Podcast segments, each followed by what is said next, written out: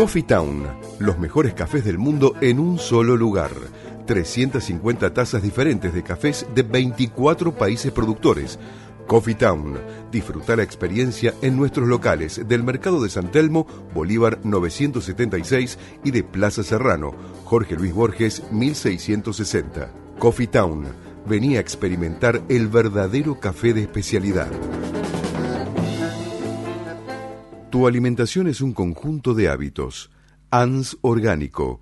Elaboración de productos alimenticios y ambientales 100% orgánicos, respetando las antiguas recetas que se transmiten de generación en generación. Consultas a través del sitio www.ansorgánico.com.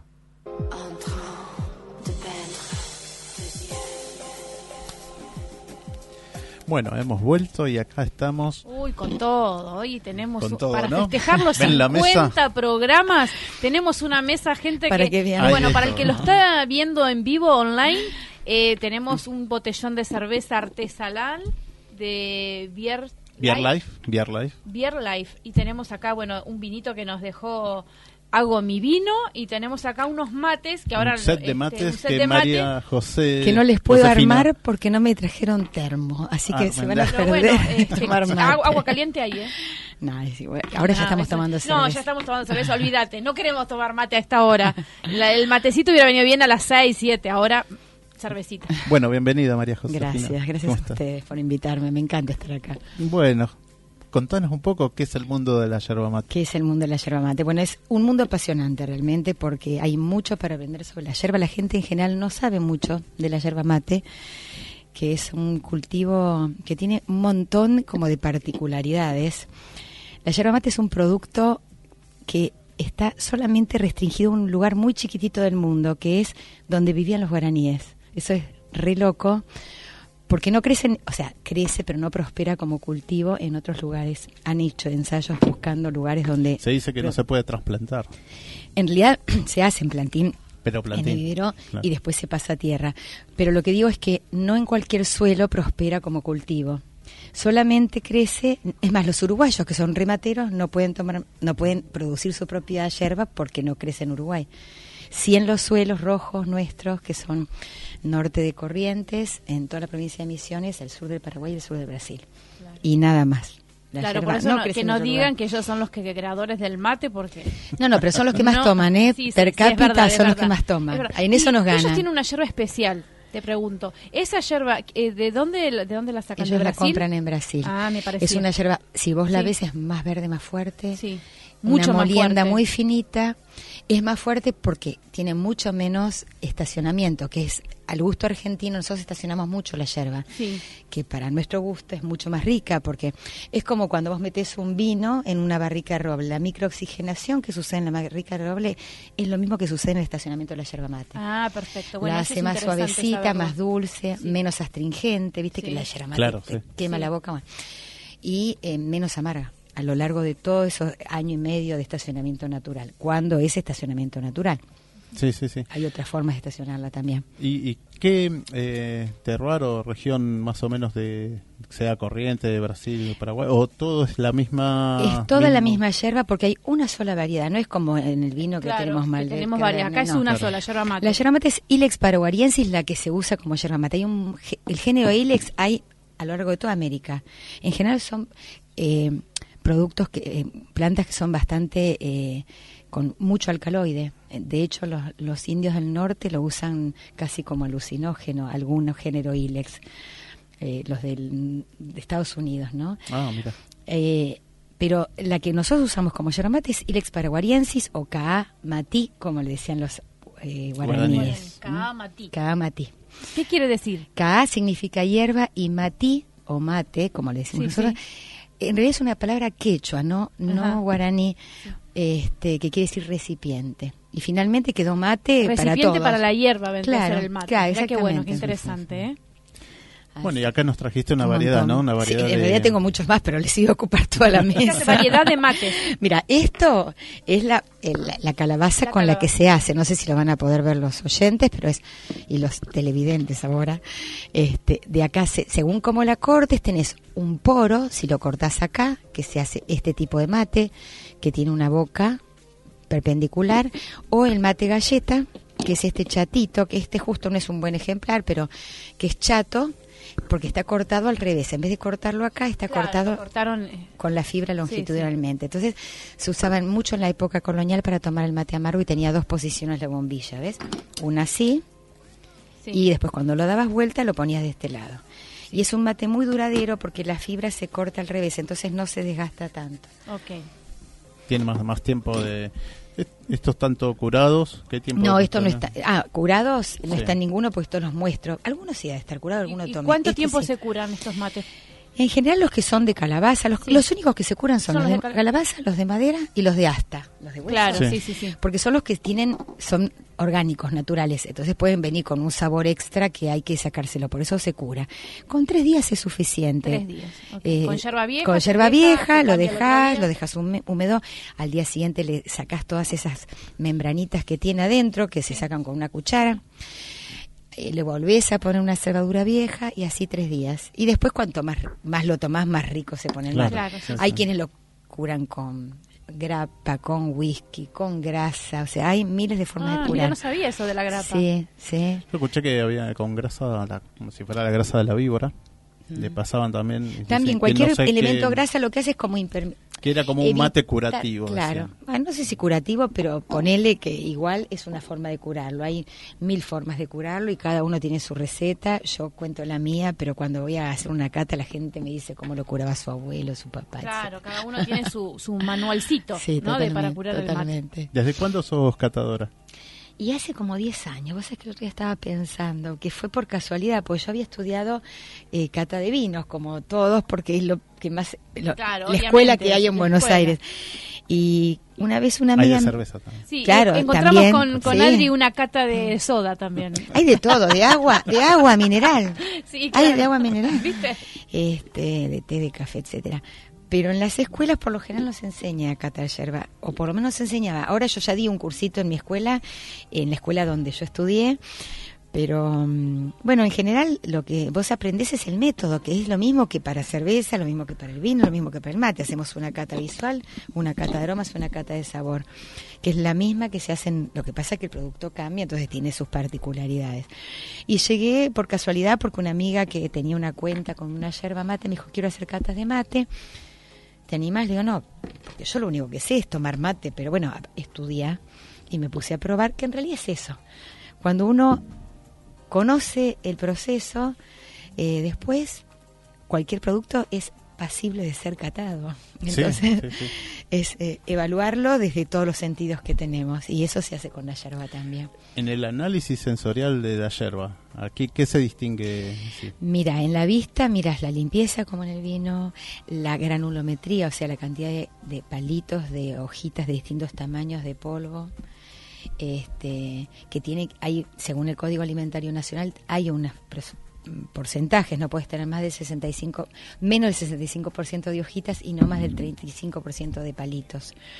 Los palitos tienen que ser parejos, hay toda una, eh, no sé si querés que te lo describa todo, porque, Sí, por- bueno, este, en la granulometría vos mirás que no que los palitos sean parejitos porque a veces las moliendas son muy berretas entonces salen por ahí te encontrás con unos palos que parecen un arbolito en un- y no debería ser así porque en el momento de la elaboración y de la cuando entra ya la industrialización pasa por una máquina cortapalos una vez que ya separaste los otros componentes y esa máquina cortapalos los más o menos los pone a una un tamaño más o menos parejito Después, este, en lo visual sería nada más la limpieza. Bueno, el color. El, El color, color, es re importante porque una yerba mal elaborada puede tener, por ejemplo, colores más tirando al verde fuerte, o al azul, o al marrón, o que tenga hojitas quemadas. A veces se pasan de temperatura en el secado, en el sapecado, y hay hojas quemadas, y eso después lo vas a notar en el aroma y en el sabor.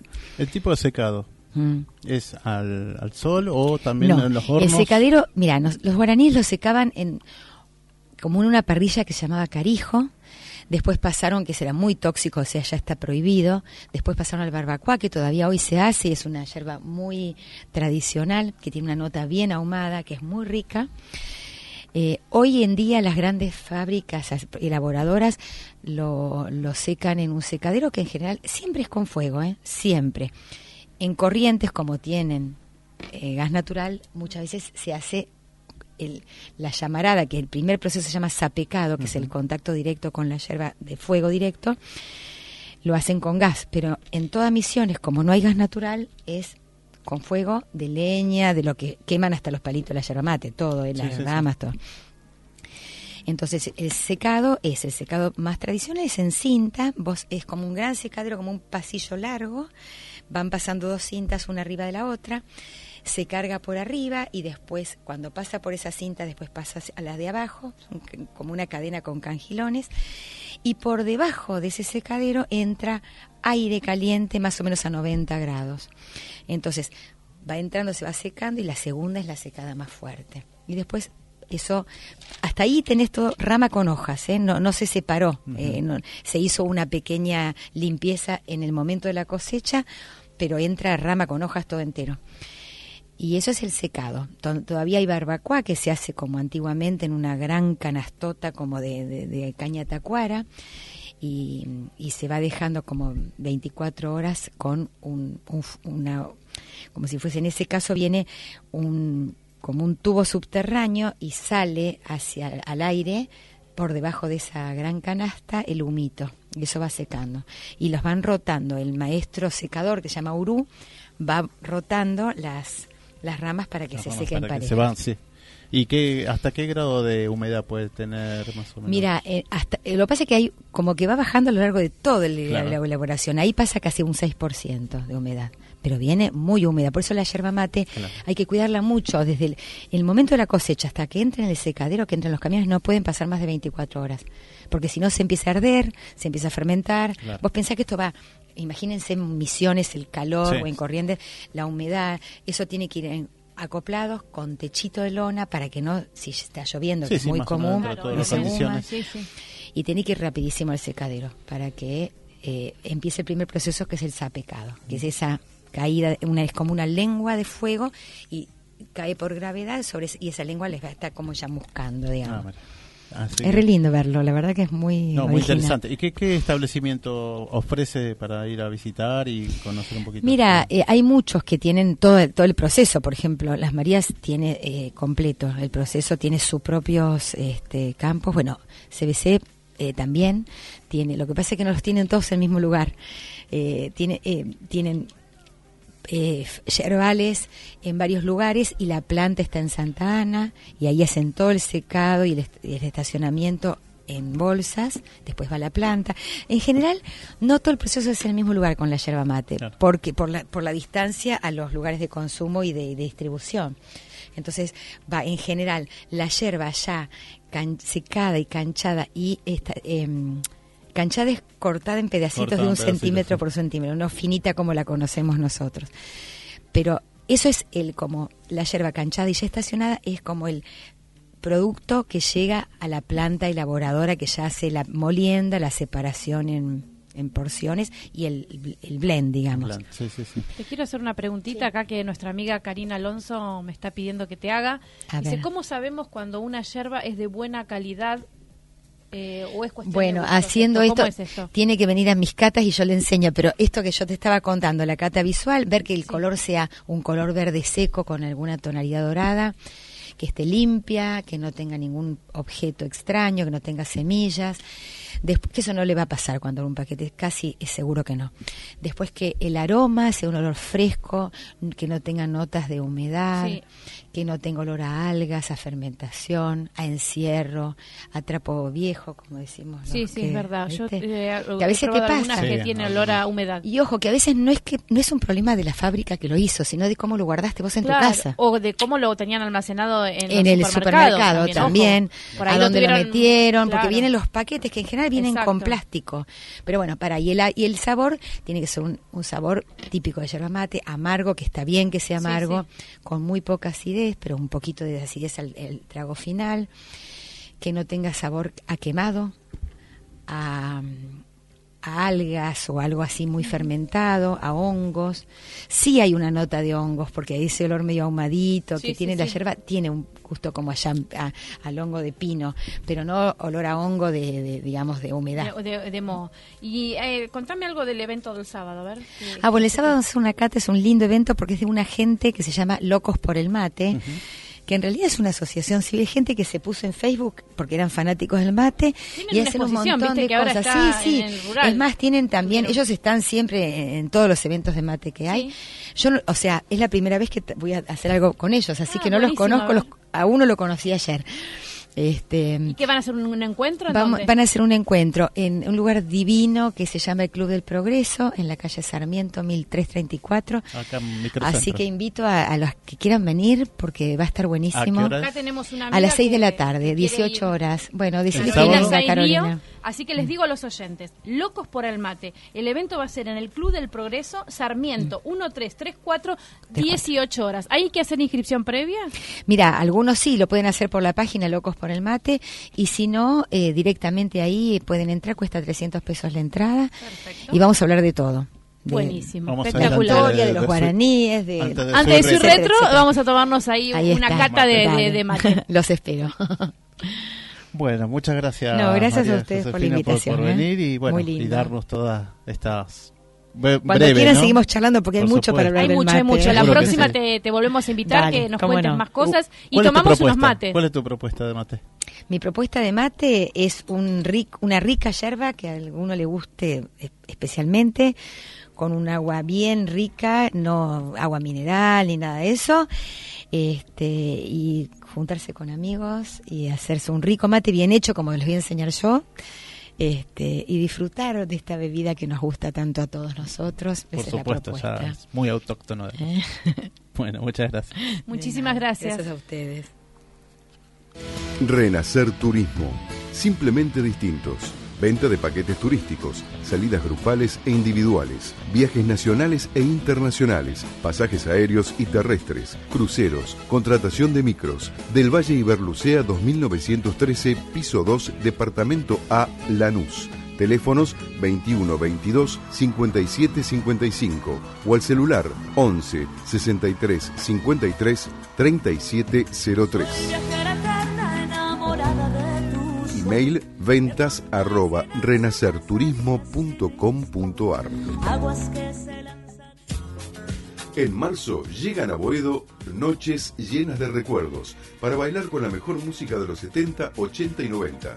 Suite Retro. Inauguración sábado 16 de marzo, 22.30 horas. Colombres 841, frente al pasaje San Ignacio, en pleno corazón de Boedo. Te vamos a llevar al momento que marcó tu vida y traételo al presente. Suite Retro, todos los sábados, 22.30, Colombres 841, Boedo.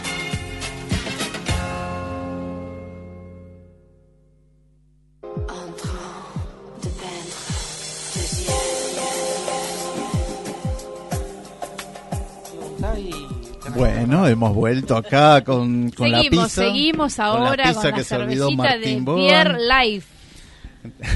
Perdón, Martín se olvidó la pizza, pero bueno, aquí estamos. Todo mal, Martín, está, buena la cerveza, pero la pizza cervecera no. La montaña Mahoma están a cuatro cuadras.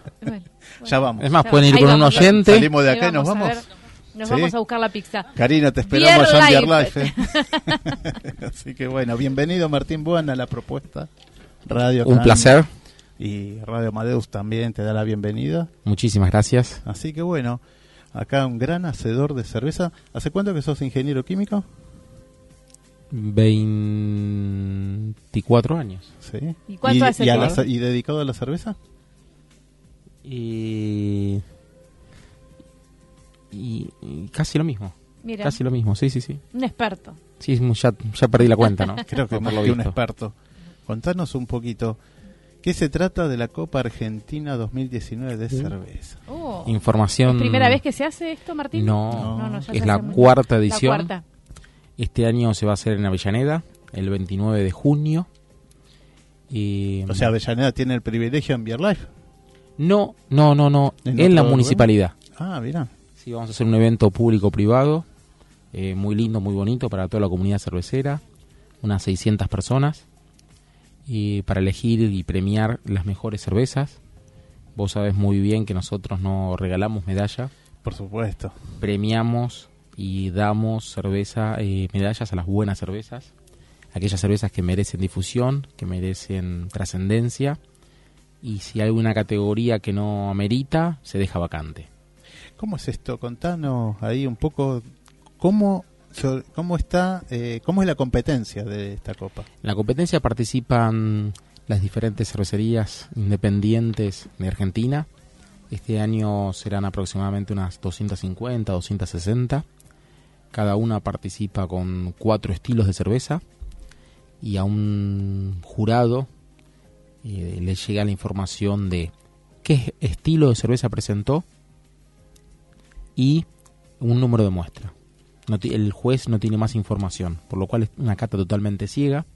Para los oyentes, eh, un, estilo de cerveza sería sinónimo a un varietal de vino, por lo cual uno sabe si es una porter, si es una session si es una IPA, una doble IPA, una porter, una golden, una honey pero y tiene un número de muestra, por lo cual carece de toda otra información y el juez la tiene que juzgar de acuerdo a su tomabilidad, su final en boca limpio, su aroma, eh, su integración, eh, ausencia de defectos, sus atributos, y de acuerdo a eso eh, le otorga a la cerveza un pasa o no pasa, si pasa a la siguiente rueda o no, hasta que se va a la rueda finalista.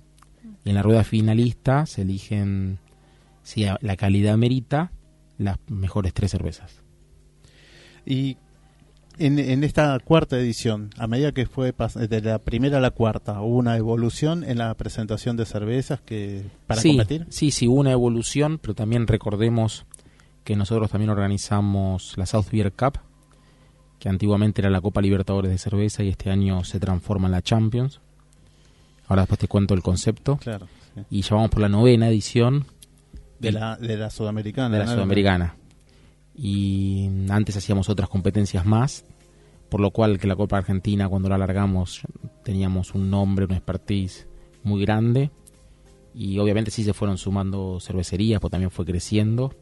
Pero ya arrancamos desde el primer año con una muy buena movida, porque veníamos con con cinco o seis años previos internacionales de donde habíamos pagado todos los platos, ¿no? Claro, sí, sí, sí. No, y aparte por la organización. O sea, recordemos... De organización, de decir qué cantidad de cerveceros hoy en esta competencia te pueden estar llegando de, muestras de cerveza. Muestras, en realidad nosotros lo tenemos limitado porque al colocar solamente cuatro muestras por cervecería lo limitas mucho. Claro. Pero si no, pueden venir más. Se podría duplicar el número. El año pasado tuvimos 750 muestras y calculo que este año tendremos 850 en ese orden. Y, pero si le soltaría la soga, podrían ir a 1300, 1500. Y preferimos algo poco o, algo moderado, normal y muy bueno. ¿Qué fecha tienen de presentación? Primer quincena de junio. Hasta primer quincena de junio. No, primer quincena de junio. Primer quincena. Sí. Bien este evento que, organizan, ¿tiene algún premio? ¿Tiene un, peso? Tiene un peso muy importante en la industria, importantísimo. El principal premio es la difusión eh, que hay no solo en el ambiente, sino en el público y la prensa. o sea, se gana muchísima prensa y hoy la prensa eh, no tiene precio, ¿no? Y también se elige la mejor microcervecería de Argentina. Ah, wow. Y no es poca cosa. Hay muchas, ¿no? O sea, sí, hay muchísimas, hay unas mil. terriblemente, El año 2015, 2016, 2017 creció en el orden de un 40% anual.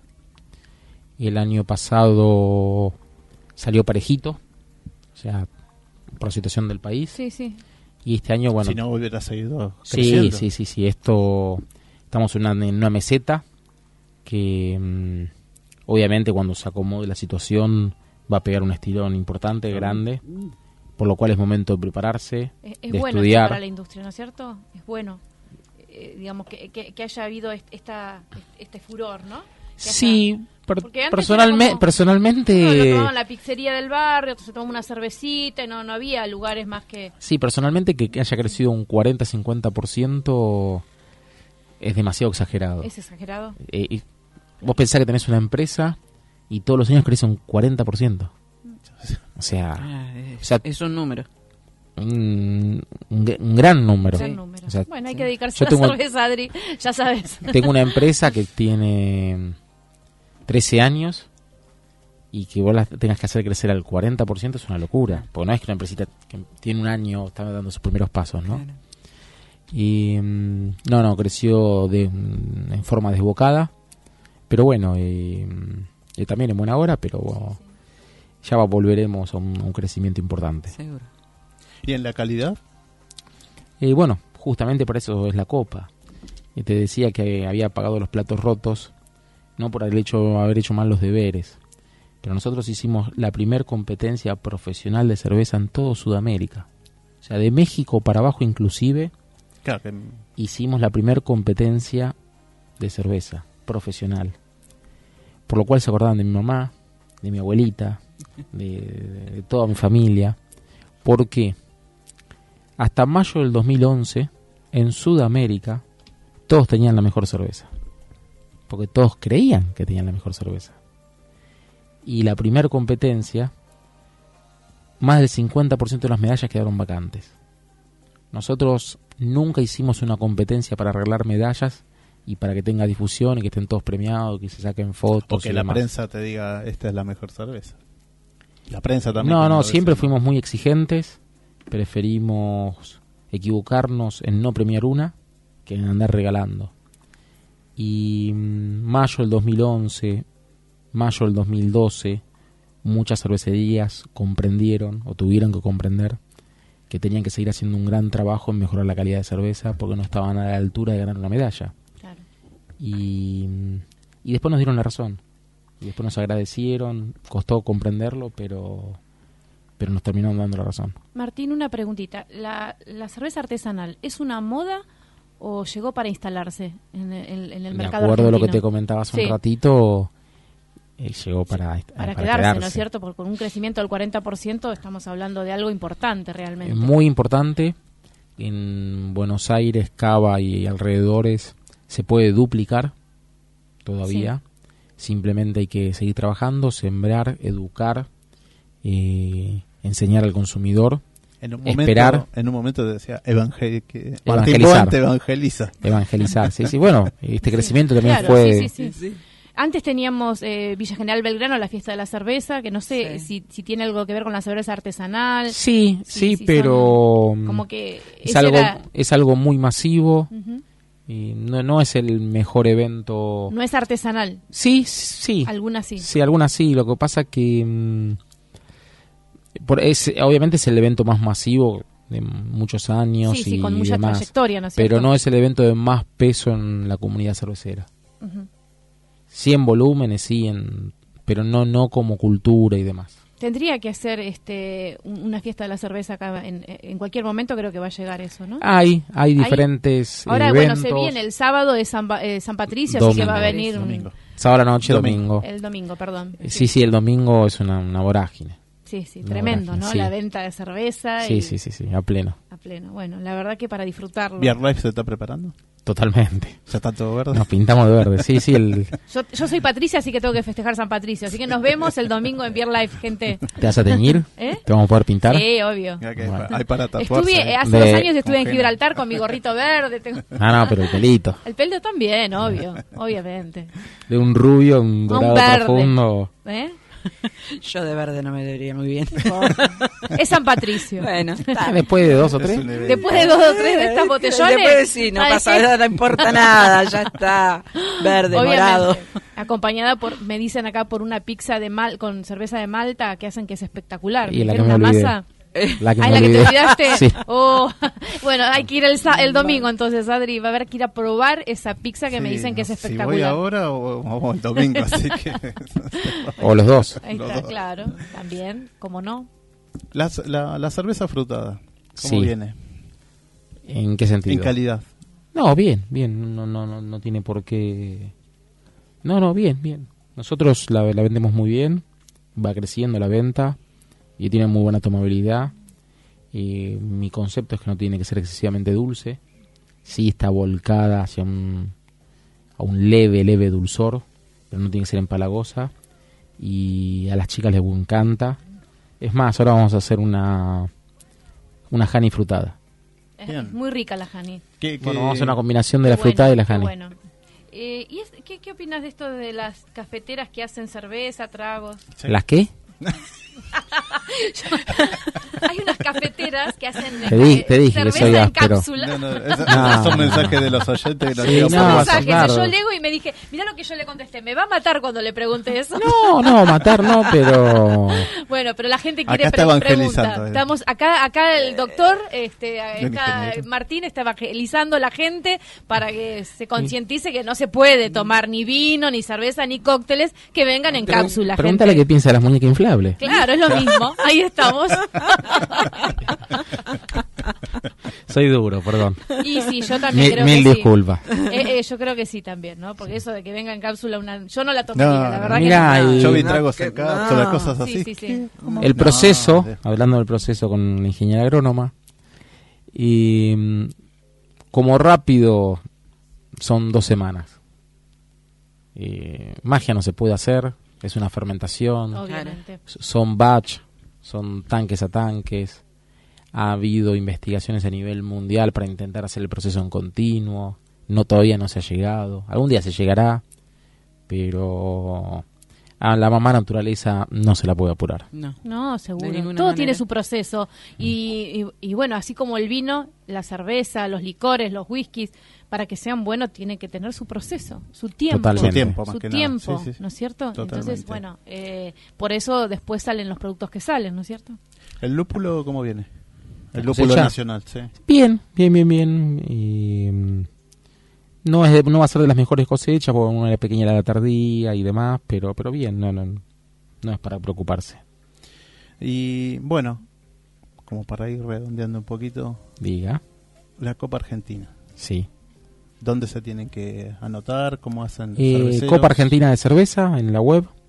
La comunidad ya está in- Sí, la enterada. comunidad ya está un poquito ya está enterada. bien enterada porque hemos hecho una cadena de mailings a, a todos, eh, Facebook y, y ya lo hemos puesto en, en- en preparativos. Es más, hoy tuve una llamada del sur que tenía unas muestras de Barley One guardadas, le faltaba algunas. Ahí en el Bolsón hay unas cervezas espectaculares. Por todo el país. Sí, por todo bueno, el país. hay sí, yo las probé hace muchos años que, Muy lindas. eh, que bueno, no había acá todavía, era en el Bolsón fue como un precursor, me Totalmente, parece. Totalmente, precursores ellos. pero mm, podrían haber hecho mucho más. Muchísimo más. Puede ser, sí, sí, No, no. puede ser. eh, seguro yo, Carlos Sacán, sí. Te, lo garanté, lo firmo. y bueno, sí. viste, me delata la edad, ¿no? Y- No pero menos bueno, que la nuestra. Está- estamos ahí, estamos, Estamos todos, todos en la ahí. misma. Sí, la Copa Argentina viene la cuarta edición, el 29 de junio. Va a ser la ceremonia de premiación en, la- en Avellaneda. En la municipalidad, ¿no? En- eh, sí, en una sede, eh, en una, una sede de la Universidad de Avellaneda, auspiciado por ellos. Eh, va a ser un evento público-privado muy lindo, muy interesante, cuarta edición. Eh, se va a juntar toda la comunidad cervecera y va a ser un evento muy importante porque vu- vuelve a premiar las mejores cervezas del país y elige la mejor microcervecería Argentina, que no es un hecho menor. Y va a seguir cambiando la industria, transformándola y subiéndola en calidad. Seguro. Bueno, Martín, más Un que placer, gracias ¿eh? y Un un, placer. placer. Y la próxima cerveza, así que vayan, por favor, el domingo a festejar San Patricio a Beer Life. ¿La dirección cuál es? Humberto Primo, 670. Humberto Primo 670, los esperamos ahí a festejar San Patricio, gente. Sí, la, la propuesta radio va a estar ahí. Muchas estar gracias, ahí. Martín. Un placer grande. Salud. Coffee Town, los mejores cafés del mundo en un solo lugar. 350 tazas diferentes de cafés de 24 países productores. Coffee Town, disfruta la experiencia en nuestros locales del Mercado de San Telmo, Bolívar 976 y de Plaza Serrano, Jorge Luis Borges 1660. Coffee Town, venía a experimentar el verdadero café de especialidad. Tu alimentación es un conjunto de hábitos. ANS Orgánico, elaboración de productos alimenticios y ambientales 100% orgánicos, respetando las antiguas recetas que se transmiten de generación en generación. Consultas a través del sitio www.ansorgánico.com.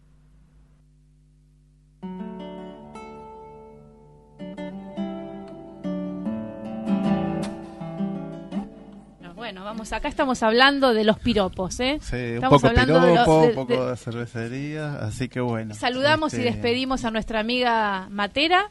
Hasta la próxima, nos vemos. Gracias María Josefina por venir. Después bueno, comenten, a ver qué opinan de los piropos, ¿eh? Que ahora parece que nadie puede decir piropo. Y es lindo que te digan Un alguna halago. cosita, un halago a las mujeres. ¿No te gusta? Claro que ¿Eh? sí, un halago, algo ánimo. lindo, pero por supuesto te cambia el día, te cambia la perspectiva. Exactamente. Bueno, acá Totalmente. estamos con Irene Ocampo, que está en su bloque, Espacio Perfectamente Imperfecto, ¿sí? Y nos va a hablar sobre pertenecer y... Y buenas noches, buenas noches a todos. Eh, qué programita, eh, qué lindo, qué ¿Viste? intenso. Hemos Muy pasado intenso por. eh, Venimos así a full, los el 50 vinito, nos pegó, mate, pero bárbaro. este, un, un festejo, vinito, mate, cerveza, estamos bárbaros. Y todo esto da pie a que estas, estas situaciones se hacen en grupos, ¿no? Eh, da pie a hablar un poquito de los grupos, no sé si se me escucha bien. Sí, sí, sí. Bárbaro. Y vamos a empezar por saber que cuando venimos, cuando venimos al mundo no venimos solos. Tenemos el primer grupo, o sea, caemos en el medio del grupo familiar. Cha, llegó el bebé. ¿Y ahora qué hacemos? Entonces, el bebé obviamente no está solo, ya Obviamente. forma parte de un grupo. La familia es el grupo primario Claro, que tenemos en la vida exactamente. con quien compartimos, con quien con la vez pasada hablábamos, nos pasamos la historia, la historia oral, compartimos experiencias y anécdotas y demás. Después tenemos el grupo secundario, que son los compañeros de trabajo, con quienes tenemos cierta afinidad y tenemos a lo mejor un- una cierta confianza, pero no como para compartir alguna vivencia o algún secretito o algo de eso. Exactamente.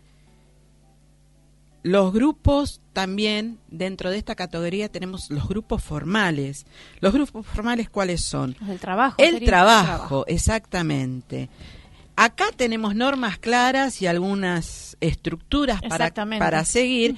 Entonces no nos importa si estamos cómodos, obviamente mucho mejor que estemos cómodos o incómodos porque la norma y la estructura hay que continuarla. Exacto. El grupo informal, ese es el que a mí me encanta. Los amigos, Los el, el club de barrio, el club Claro. social, los amigos, donde uno se distiende, disfruta, disfruta de algo. Ese es el que a mí más me gusta porque la pasás bien con tus pares. Entonces Exacto, la- tenés un, grupo un de rato, un, un grupo de pares y tenés un rato de distensión para hacer lo que a vos te gusta, para vos. Dentro de todo esto podemos pertenecer. ¿Qué esto de pertenecer y a mí me recuerda a la adolescencia? ¿Cuántas veces peleamos nosotros mismos con el espejo por pertenecer al grupo, al grupito de la secundaria? ¿Cuánto nos costó entrar a ese grupito que eran cuatro o cinco, todas, en mi caso eran todas divinas, rubias, preciosas, y yo era un poco el patito feo, la morocha del barrio, Y, que después con el... la- las divinas y las, ¿cómo se Eh, llaman? Las- la- esas son un poquito más de las chicas de acá, pero en nuestra época éramos más o eras divina, tipo, a ver, Brigitte Bardot, o eras una tita Merelo cualquiera, divina la tita, pero era una tita. cosa, este, la feita del barrio, ¿no? Había bullying también. Había bullying. Lo que pasa es que el bullying es una palabra eh, moder- Moderna, modernosa, modernosa, como diría yo. claro, modernosa, como diría un amigo mío, es este algo modernoso, pero siempre existió esto de Acá Adrián está trayendo más cosas, me está tentando.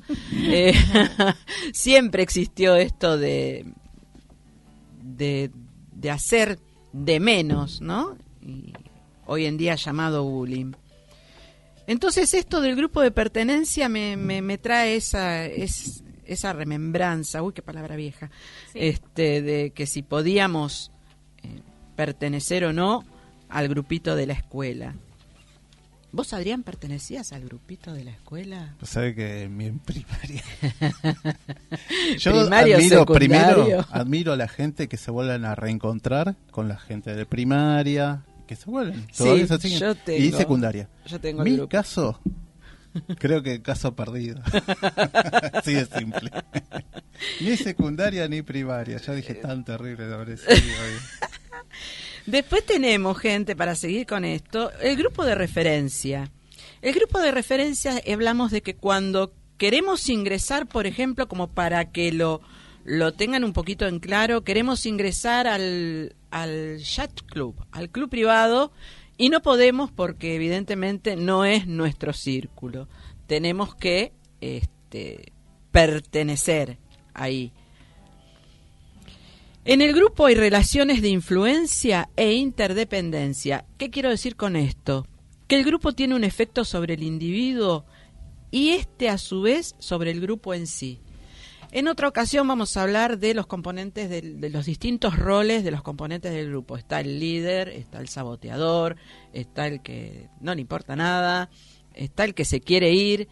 Eh, nosotros en psicología decimos que el grupo eh, acepta y el grupo expulsa. El mismo grupo se encarga de que la persona que no está acorde a lo que se a la pauta que tiene el mismo grupo sale. Claro, que queda queda como excluido, ¿no? Eh, no, así como te integra te excluye. Así como te, integra te excluye, exactamente. Te acepta o te expulsa incluso laboralmente. Laboral, en todos los grupos, en todas las relaciones de grupos. Por eso esto de los grupos laborales, de los grupos de, de, la escuela, esto de la pertenencia, eh, que, que yo comentaba recién. Códigos, ¿no?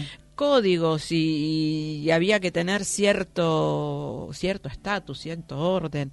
Entonces eh, era difícil. Ciertas edades. ciertas edades también. Y era difícil a veces pertenecer a un grupo por esto es esto de, y, y, cómo hacemos para entrar o cómo hacemos para mantenernos.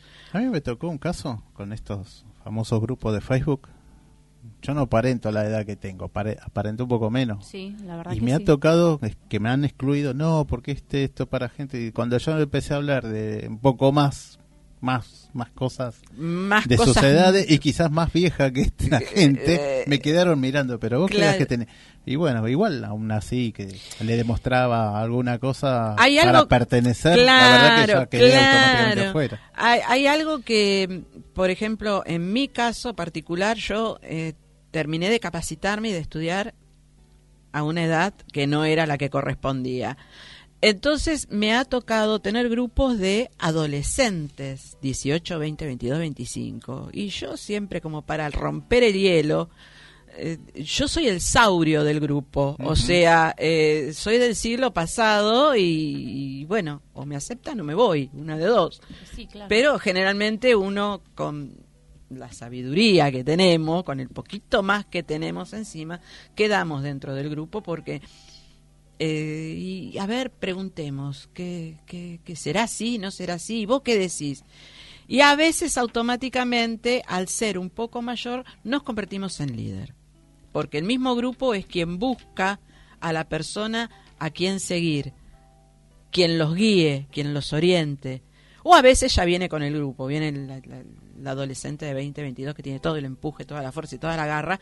Y a veces es bueno, porque entonces uno se corre un poquito y dice, bueno, que siga ella, a ver, que, que, que saquen adelante y a ver hasta dónde llegan. Pero es todo un tema esto de los grupos, porque a veces eh, no, no, no, no, encontramos nuestro lugar. Exactamente, Entonces, eso te iba a decir. Al no, encontrar el lugar... Eh, no es fácil a veces. No es fácil. Porque la gente tímida, por ejemplo, ¿no? la gente, la gente tímida, la gente tímida le cuesta mucho integrar un grupo y pertenecer. Exacto. Eh, no hay que quedarse, a ver, no hay que quedarse. Yo siempre digo que, eh, ahora no está, pero no hay que quedarse cuando uno hace viajes, hay mucha gente sola. Sí, total. Y se organiza. El grupo de viajes es un gran grupo. Y dentro de ese gran grupo se conforman grupos más pequeños, que siempre hay que vamos a conocer acá, eh, vamos a tomar un cafecito allá. Hay mucha gente sola que le cuesta pertenecer a un grupo, pero no se tiene que quedar, tiene que salir, tiene que aprovechar, porque siempre hay un lugarcito para nosotros. Ah, siempre en algún lugar están esperándonos tienen que pensar eso, que en algún lugar... que siempre hay un lugar para nosotros. A veces hay que buscar, ¿no? Porque uno, bueno, este, hay, hay que buscar nuestro lugar primero que nada, encontrar nuestro lugar, saber dónde estamos y qué queremos. Y después el lugar nos encuentra solo. Tal cual. Primero tenemos que saber qué queremos. ¿Qué queremos? Y después el lugar nos encuentra solo. a veces uno por estar solo se mete en cualquier lado. Exactamente, sí. ¿De qué se ríe? Ahí la mayoría. Entonces vamos a decir, como si vamos a decir las cosas como son. Claro uno, Por estar solo no tiene que, por qué tiene por qué ir a, ¿no? a lugares que no le guste y que no para uno. No, pero así también empezaron las aceptaciones de ir a lugares. No, yo para no estar solo.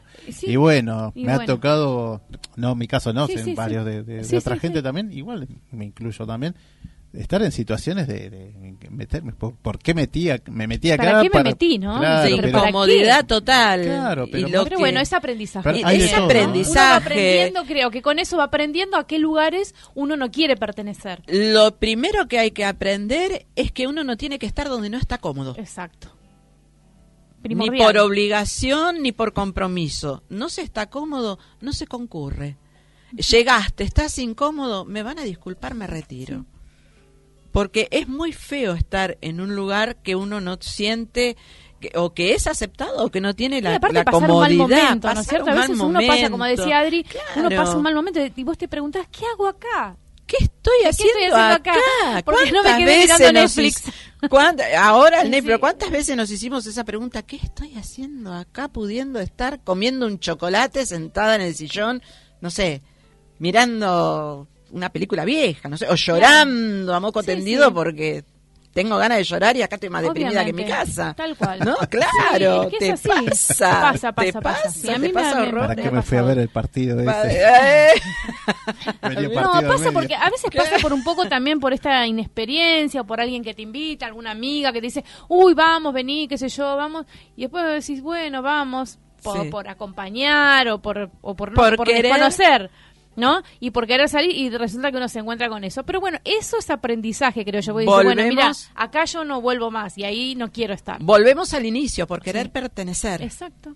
¿Te das cuenta? Entonces cometemos esos errores y como vos decís, de esos errores aprendemos. A dónde no ir. A dónde no ir. Y si estamos incómodos, retirarnos. No, no, no hay mucha, mucha vuelta. Por último, en un grupo se adquieren conocimientos. ¿Qué es esto que estamos hablando? Vamos a, tal lado, no nos gusta, aprendimos que ahí no es. Se modifican actitudes y o creencias y se puede facilitar o inhibir el rendimiento de cada uno de sus integrantes. Podemos este, estar bomba o no o no, o nos deprimimos todos juntos y el grupo se disuelve automáticamente. que esto es lo que tienen los grupos. Se pueden formar espontáneamente, como para que entiendan, el sábado la reunión de retro va a ser una reunión, va, se va a formar un grupo espontáneo de gente que vamos a disfrutar. gente que le gusta la música, le gusta que le gusta la música disco, que quiere, este, eh, bueno, bailar, divertirse. Bailar, divertirse, pasarla bien y lo vamos a disfrutar. Y el grupo que se desarma o se desintegra automáticamente, una un este ejemplo más claro que una reunión de consorcio no hay. Nunca podés tener un grupo en una reunión de consorcio, porque nadie se pone de acuerdo con nadie, entonces eso no es un grupo. No, eso no, eso es una reunión. acuerdo.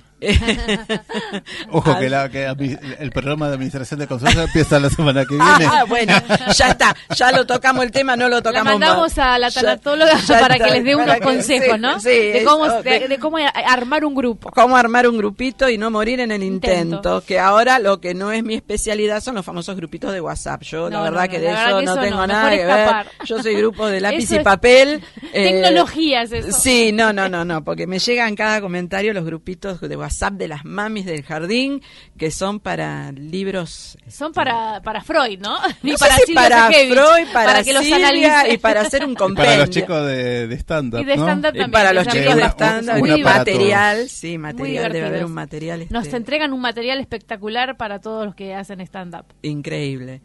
Y bueno, esto es todo por hoy. Espero que hayan comprendido. un placer. Te mando acá saludos, Karina Alonso, que está muy contenta muchas por estar gracias. Un besito para Karina Alonso. Candela. Para Candela, Para Mariana y para Carolina Sainz Lío. A ver. Un beso. Besote para ella. Beso. Saludos para Bella Blanca. Bahía Blanca. Y Carolina también, que nos están escuchando, lo escucharon a Martín Bon también y todo el programa. Bueno, besitos, para todos y todos los oyentes también. Puedo mandar un saludo, un saludo justamente para el grupo de baile de Marce Clau, que me tienen una paciencia infinita, y para la familia de Sensi, que es el instituto donde me capacité, eh, y a las chicas en especial del cuarto año que van a iniciar su última etapa y, van a estar este, van a ser unas profesionales excelentes. Un cariño grande. ¿Tenemos una comunicación telefónica? ¿Quién está? a ver. Hola, ¿qué tal? Buenas noches. Juan José. Hola, ¿qué tal? Buenas noches. ¿Cómo, andan? Hola, buenas noches. No, Juan José Quimei. No, perdón, sos Quimei, sos Quimei. Estoy intentando banquetas y yo acabo de terminar la barra. No, pero tengo, te, tengo viejo yo bueno, a ver si me terminan todo bien lindo que, inauguramos el sábado, chicos. ¿eh?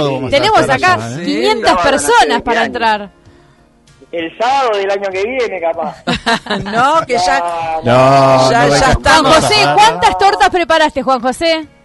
¿Cuántas tortas preparaste? Eh? Ninguna, si no tengo cumpleaños el sábado. Sí, hay tres. ¿Cómo que no? Hay tres cumpleaños. El mío. ¿Y de quién? Si nadie me avisó. El mío. Anda preparado. Vos cumpliste el año pasado. no, no, no, no, no, El 15 de enero cumplí yo y el 26 cumplió Adri. Bueno, estamos abriendo el 16 de marzo. Abrimos el 15 de enero. A dos meses. lo importante es celebrar. A, mí a mí el de 18 años no me lo festejaron. Lo voy a festejar Bueno, está bien, está bien. Me parece muy bien. Juan, siempre en algún momento. Esto, Juan. Voy a llamar a mi compañero a la colimba. Ah, no, si saqué número bajo. no, no, hiciste la colimba y querés invitarlo, Juan José. Te estás tomando las cosas de la barra, me parece. ¿Cómo viene todo? no, no. no. Eh, pará, no empecé con la barra. Digo. No, no, ¿cómo, viene todo? La ¿Cómo música, viene todo? La música, ¿cómo eh, No, todo bien, la barra quedó terminada. Tenemos mucha agua saborizada para Adrián. Para Carolina. No, Carolina es la del agua. Nosotros tomamos vino y cerveza. Para Carolina tenemos unas cumbias terribles. Ah, y después. Y agua. por favor, ¿eh? Y agua mineral, sí. Mucha Evian. Canilla libre. Hay como 300 botellas de agua mineral, ¿no? Sí, sí, sí. Eh, los vamos a esperar ustedes, ¿no? Sí, por supuesto. me imagino. Sí, de la por propuesta, supuesto. La propuesta para una lista como de 45 personas más o menos. Sí, por supuesto, sí. se van a agregar más todavía. Y se agregan, se agregan. Sí. ¿Eh?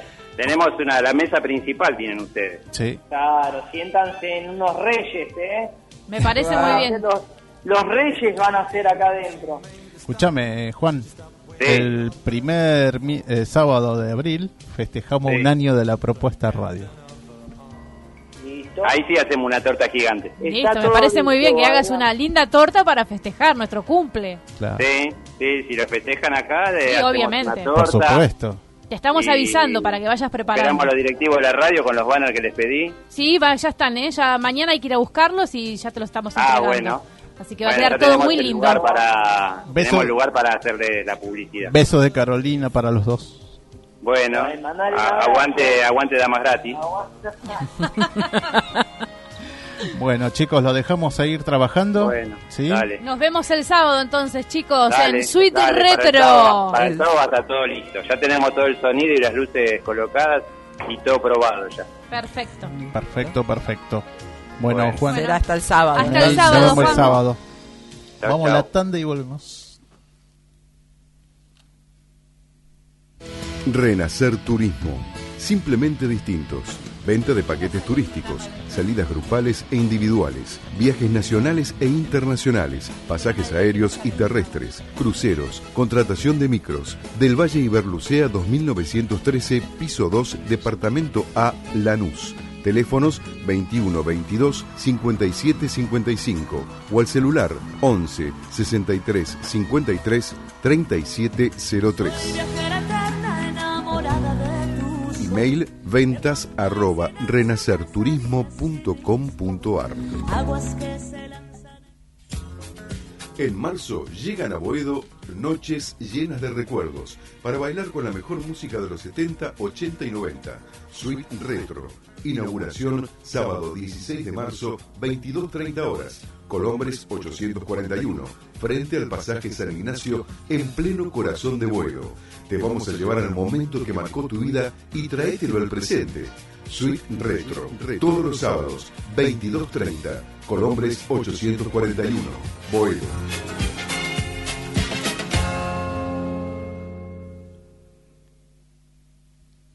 Bueno, se terminó el programa. Sí, ya se nos terminó el programa, nos estamos yendo, ¿sí? Así que bueno, eh, más que antes que nada, eh, ¿cómo se llama tu programa, Ricardo, los días eh, sábados? sábados. Banda de sonidos los días sábados. ¿En qué horario? Por favor. De 20 a 22. No se lo pierdan, ¿eh? Un programa espectacular donde van a escuchar toda la música de las bandas de películas, ¿eh? Qué lindo. Banda de sonido de películas. Así que, bueno, ya saben, los sábados acá el maestro Ricardo Piñeiro en su programa. Bueno, Muchas gracias a todos los oyentes. Nos vemos el sábado, algunos en retro, eh, para festejar San Patricio el domingo. Y, y, nos vemos el próximo miércoles. Por favor, las entradas, ya saben, por eh, Facebook también y por WhatsApp 11 40 58 78 54. Hasta el próximo miércoles. Hasta el miércoles. Chau, chau.